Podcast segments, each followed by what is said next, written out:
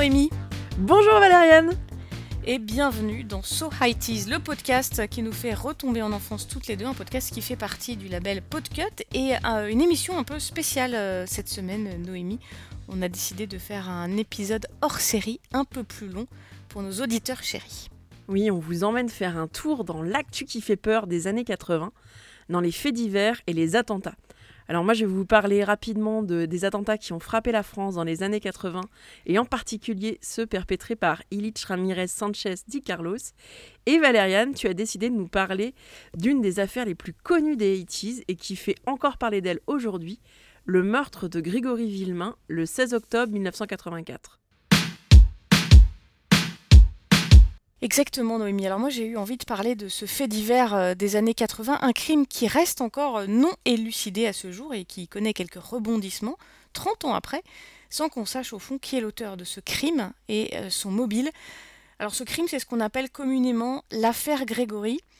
Noémie, je sais que tu sais de quoi je parle, mais pour les auditeurs un peu plus jeunes que nous, je te propose un petit résumé rapide de cette affaire. Le 16 octobre 1984, vers 17h, il y a un petit garçon de 4 ans, Grégory Villemain, qui disparaît devant chez lui, à l'éponge sur Vologne, c'est dans les Vosges. Sa maman lance des recherches et le corps du petit garçon est retrouvé le même jour vers 21h, à quelques kilomètres de là. Il flottait dans la Vologne. Il avait les mains liées, un bonnet enfoncé sur la tête. La mort n'est pas naturelle, même si on ne sait pas très bien au fond comment euh, ce petit garçon est mort. Et la suite de cette histoire, eh bien, les Français vont la découvrir dans les journaux. Il y a un corbeau, des menaces de mort, des familles avec des secrets de famille, des gens qu'on pourrait qualifier de taiseux, un jeune juge qui a un petit peu de mal, des enquêteurs qui patinent, et puis il y a des reporters qui sont partout. Et puis très vite, il y a une jeune fille qui accuse son beau-frère du meurtre, un homme qui est incarcéré, libéré et puis tué par le père de Grégory. Il y a eu l'incarcération de ce père, l'accusation portée sur la mère de l'enfant et des années après, euh, la même Christine Villemain qui a été finalement innocentée par la justice. Alors pourquoi tu as choisi ce fait divers-là en particulier? Il y a plein d'autres affaires sordides dans les 80s. Alors oui, Noémie, cette histoire, elle a quand même fait la une dans la presse. Et puis, en fait, chez moi, à la maison, on lisait Paris Match, enfin surtout mes parents. Et moi, petite fille, bah, j'ai été marquée par les couvertures du magazine avec euh, les photos du petit garçon, particulièrement celle du petit garçon en pull orange avec un, fond bleu. Et puis, un peu plus grande, j'ai lu euh, comme un feuilleton tous les rebondissements de cette affaire. Euh, moi, j'aime bien lire des polars et des histoires de, de mystère. faut dire que là, j'étais assez servie, en fait. C'est vrai que l'affaire Grégory, c'est un feuilleton qui marque encore les esprits, même plus de 30 ans après. Ouais, à tel point, Noémie, que si tu regardes bien, on donne rarement ou jamais le nom du petit garçon. On dit l'affaire Grégory, et tout le monde sait qu'on parle du meurtre de Grégory Villemain, 4 ans, à l'éponge sur Vologne.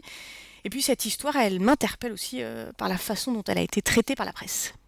Il faut dire qu'ils ont pas, que les médias n'ont pas été exemplaires dans cette affaire, c'est le moins qu'on puisse dire. Ils ont même joué un rôle primordial dans tout ça.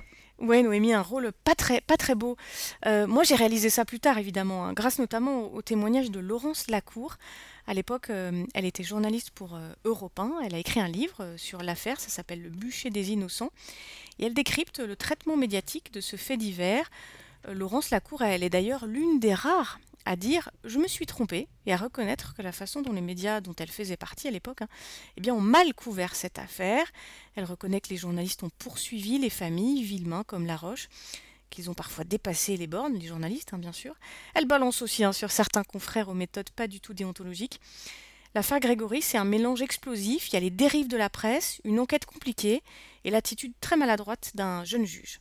Ça a servi de leçon aux médias dans le traitement des affaires concernant les enfants. On peut penser notamment à, l'affaire Maïlis qui a eu lieu l'été dernier. Alors oui, Noémie, je ne saurais pas trop répondre à cette question parce que euh, si on pense à l'affaire Outreau, par exemple, eh ben, on retrouve les mêmes éléments.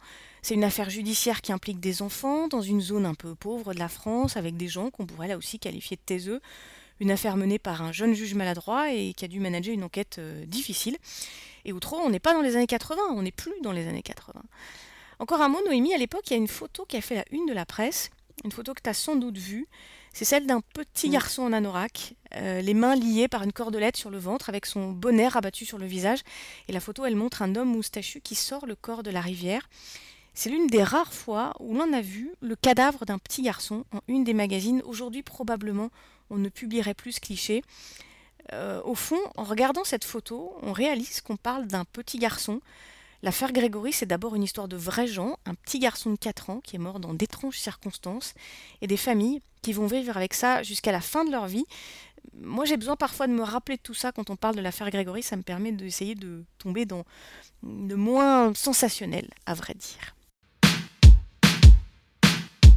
Tu vas nous parler d'un autre fait divers d'un autre genre, hein, d'une personnalité euh, qui a un peu plombé les années 80 aussi, euh, une personnalité qui s'appelait Illich, qui s'appelle Illich Ramirez Sanchez.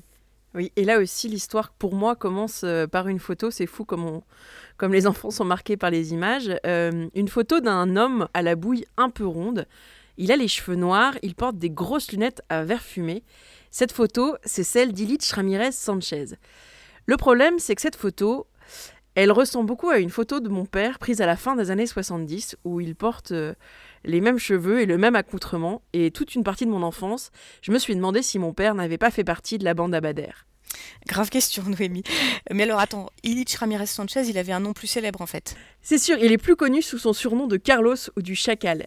Illich Ramirez Sanchez, c'est un Vénézuélien né en 49 dans une famille extrêmement aisée. Son père est pourtant un fervent communiste, on n'est pas à une contradiction près, et il appelle ses filles d'après les noms de Lénine. Donc dans la famille Ramirez Navas, il y a un Vladimir, un Illich et un Lénine.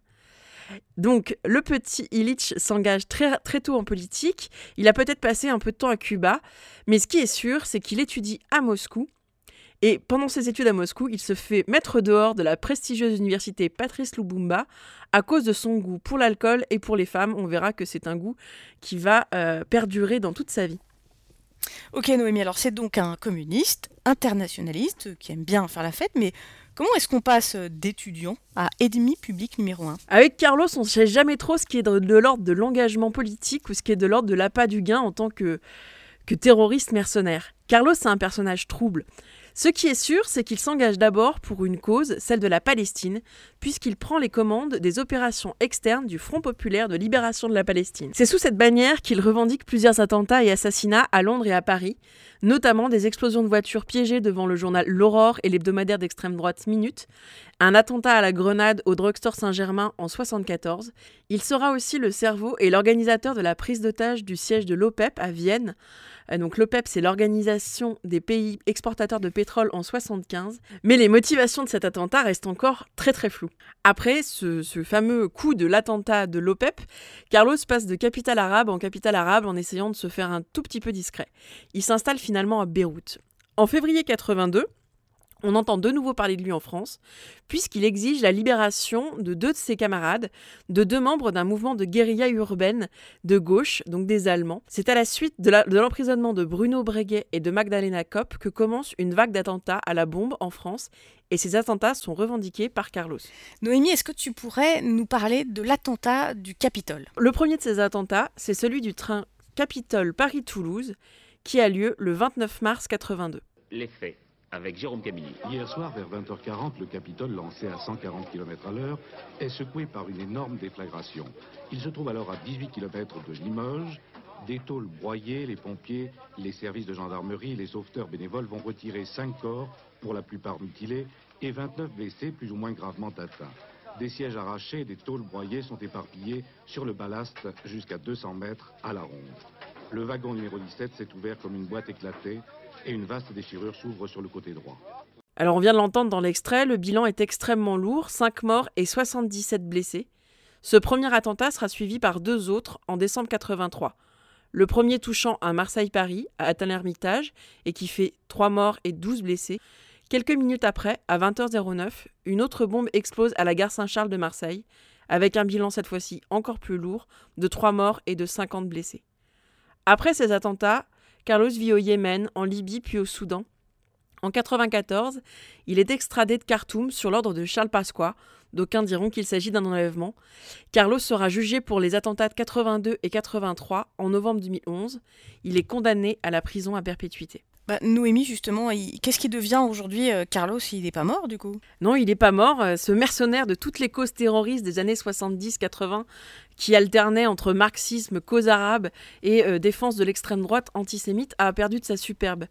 Finalement, sa trajectoire, c'est celle d'un révolutionnaire à la dérive, égaré par son ego et son attrait pour l'argent. Il a été condamné à perpétuité et il purge sa peine dans les Yvelines et continue à faire parler de lui de temps en temps lors des procès dans lesquels il est impliqué ou alors dans les entretiens qu'il accorde aux journalistes. Maintenant, je suis grande, je sais que mon papa n'était sans doute pas un terroriste, mais j'ai toujours une fascination un peu malsaine pour l'ambiguïté de ce personnage de Carlos, euh, un espèce de, révolutionnaire raté, euh, mi-bandit, mi-idéaliste. Alors Noémie, on arrive à la fin de cet épisode un peu spécial et je suis sûre que tu as quelques recommandations à nous faire euh, pour écouter de nouveaux podcasts. Alors j'en ai plein. Sur ton sujet Valériane, euh, j'aimerais recommander un autre podcast, un podcast qui s'appelle Au cœur du crime, euh, qui est édité par l'Obs et qui revient en trois épisodes sur le meurtre de l'éponge sur Vologne, en faisant témoigner la journaliste dont tu as parlé, Laurence Lacour, et c'est vraiment une série super intéressante. C'est une série super intéressante et Laurence Lacour livre des détails qu'elle n'a pas vraiment donnés avant. On apprend notamment que qu'elle s'est trouvée très impliquée dans l'histoire puisqu'elle a, elle a passé une partie de sa vie sentimentale avec un des derniers juges de l'affaire euh, de l'affaire Grégory. C'est assez surprenant d'ailleurs. Tout à fait. Et en ce qui concerne Carlos, alors c'est le personnage secondaire d'un documentaire fascinant qui est dispo sur Amazon Prime qui s'appelle L'avocat de la terreur de Barbette Schroeder qui parle de l'avocat Jacques Vergès, qui a eu des liens notamment au travers de la compagne de Carlos, Magdalena Kopp. Donc on voit à quel point euh, bah, cette, euh, cette mouvance du terrorisme des années 70-80 tourne autour de ce personnage de, de Vergès. Et euh, Carlos est aussi le sujet principal du film Le Chacal, un film de 2010 d'Olivier Assayas qui est dispo sur Netflix dans la version courte, parce qu'il y a une version longue de, 5 heures qui avait été euh, passée notamment au Festival de Cannes. Et je vous conseille aussi un formidable documentaire d'infrarouge qui est passé au début du mois d'octobre, qui est réalisé par Sophie Bonnet et Christophe Bouquet sur France 2. Ma chère Sophie, je suis très heureux en lisant et en relisant votre carte. Je serai très content de vous rencontrer. C'est par ces mots que débute mon enquête sur le terroriste Illich Ramirez Sanchez, dit Carlos le Chacal. Eh bien, merci euh, Noémie pour ces extraits et ces recommandations de choses à écouter et à voir donc sur ces deux faits divers euh, des années 80. Et on arrive donc à la fin de ce hors-format de So High Teas sur l'actu qui fait peur dans les années 80. On vous souhaite quand même une bonne semaine et une actu internationale un peu plus chouette. Alors Noémie, on va se retrouver bientôt avec un nouvel épisode de So I Tease, un, épisode qui sera un peu en demi-teinte entre paillettes et tristesse. Tu peux nous en dire un peu plus? Oui, je vais vous parler d'un moment tragique, la mort de la reine du disco Dalida. Ça, va, ça va être terrible. Voilà, c'est bientôt à retrouver sur So Et puis vous pouvez aussi écouter tous les anciens numéros de So sur notre page Ocha ou nous suivre sur Twitter. Notre compte c'est So Podcast. Et puis vous pouvez écouter aussi tous nos copains du label Podcut. On vous recommande en particulier la saison 3 de Vite, un truc à mater sur Netflix. Et puis aussi un, podcast super qui s'appelle Colombie, le combat des Beracas. Tout ça est dispo sous le flux de Podcut et sur toutes les bonnes applis de podcast. Voilà, on vous fait des bisous, chers auditeurs euh, chéris, et à bientôt, euh, Noémie. À bientôt, Valériane, et gros bisous à tous.